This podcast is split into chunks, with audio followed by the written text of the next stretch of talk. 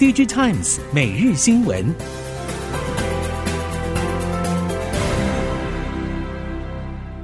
听众朋友您好，欢迎收听 DigiTimes 每日新闻，我是袁长杰，现在为您提供今天科技产业的新闻重点。首先带您看到，市场看好生成式 AI 与高效能运算需求，将带动高频宽记忆体 HBM 市场持续成长。美光近日抢先 SK 海力士与三星电子宣布 HBM 三一开始量产，将搭载于 NVIDIA 最新推出的 H 两百 GPU。美光 HBM 三一记忆体采用 One Beta 制程，由于容量高达二四 Gigabytes，号称可以协助资料中心无障碍地进行 AI 工作负载的扩充，提供必要的记忆体频宽。另外，比起竞争对手的同类产品，美光的 HBM 三一产品据称功耗也低了大概百分之三十，可以降低资料中心营运成本。随着美光抢先宣布第五代高频宽记忆体 HBM 三一量产，三星电子也接着公告十二层 HBM 三一开发完成，预计今年上半年量产。虽然 SK 海力士盛传三月中旬量产 HBM 三一，但是根据韩国媒体最新消息，SK 海力士执行长郭鲁正只松口表示，今年上半年内可能会量产。而韩媒推测认为，这是郭鲁正第一次正式谈到 HBM 三一量产时机，而且没有直接否认三月量产说法。因此，SK 海力士在三月量产 HBM 三一的可能性较大。韩国媒体 ET News 引述业界消息表示，SK 海力士在今年计划投入两兆韩元，大举引进极紫外光 EUV 曝光设备。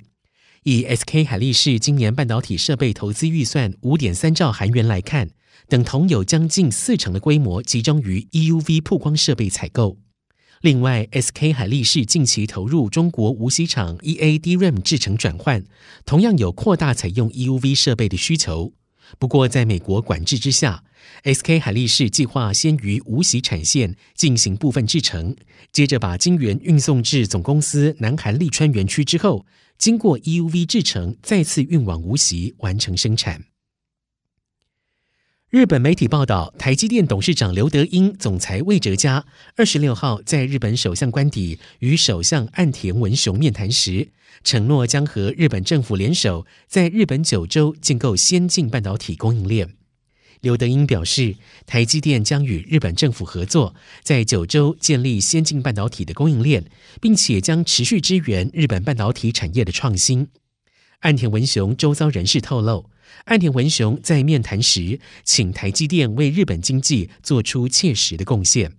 而台积电在熊本新建第一、第二座晶圆厂，投资合计超过两百亿美元，日本政府补贴合计大约一点二兆日元。台积电日本晶圆厂开幕，近期市场传出台积电封装组织已经新增设日本组。有测试产业人士认为，日厂目前对半导体下游产业的欢迎度并不高。不过，应该还是会有小部分台系供应链业者会前往日本扩厂或者开设营运据点。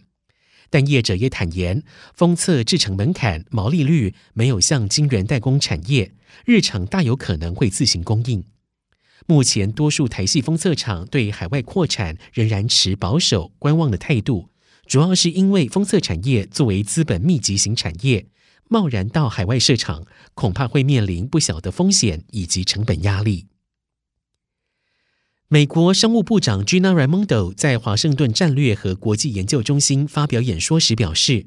为了让半导体制造重返美国，先进制程半导体公司已经要求美国提供原先规划联邦预算的两倍以上补贴资金。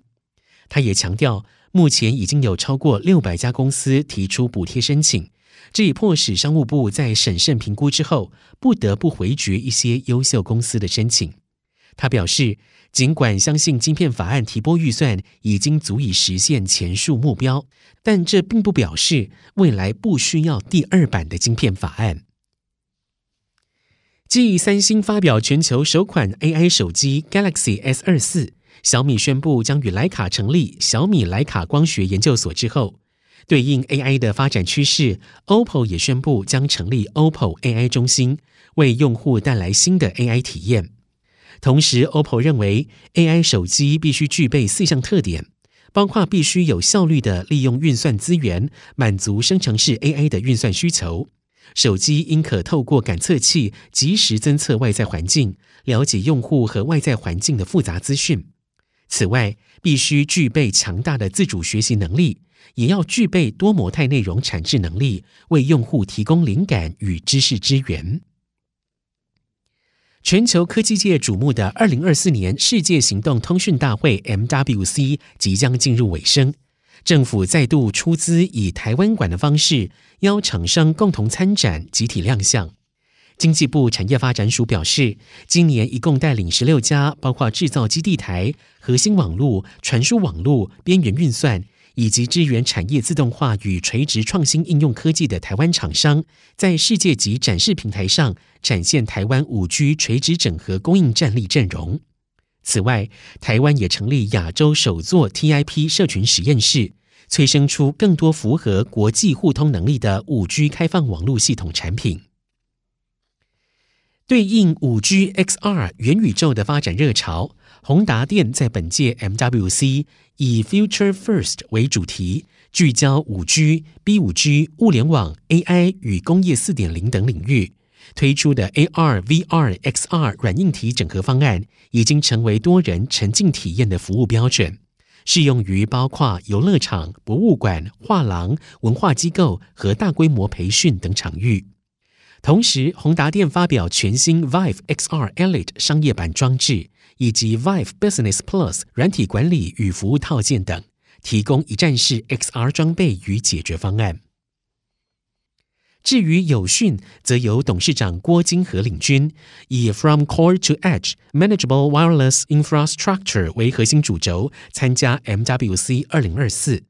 友讯强调完整性、可扩展性、易管理性、可靠度与安全性。并且可以依照不同使用情境、场域规模与用户需求，建构完整涵盖从核心网络到边缘网络的全方位基础架构。郭金和表示，身为全球网通领导品牌，友讯销售的不只是网络设备，更透过提供网络架构整体解决方案以及云端管理服务，做出明确的市场区隔，提升品牌价值。微软与法国 AI 新创 Mistral AI 共同宣布，Mistral AI 旗下大型语言模型 Mistral Large 将登入微软 Azure。这显示微软仍然积极寻找更多的 AI 模型伙伴，好让客户更离不开 Azure。路透报道，微软与 Mistral AI 签订了多年长约，客户可以透过 Azure 的 AI 架构取用 Mistral Large 模型。而具有欧洲血统的 Mistral AI 也强调 Mistral Large 在法文、西班牙文、德文和意大利文的表现，自信更能够理解文化脉络与背景。此外，微软也透露将收购 Mistral AI 的少数股权，但是并没有说明细节。结合扩散模型与大型语言模型的 Sora 超大能力引发各界关注。Sora 所生成的 4K 超高画质影片，连专业人士都难以分辨真伪。安侯企业管理 KPMG 董事总经理谢云则表示，声位 Deepfake 技术越来越普及，使用者仍有机会以肉眼识别真伪。但是 Sora 可以达到高画质、长时间而且多进位的品质。谢云则认为，随着越来越多的网络 AI 影音服务出现，如果没有适当的风险控制，将形成声位及服务 Deepfake as a Service 暗黑产业链，这将是资安的重大威胁。以上，DigiTimes 每日新闻由 DigiTimes 电子时报提供，原长杰编辑播报，谢谢收听。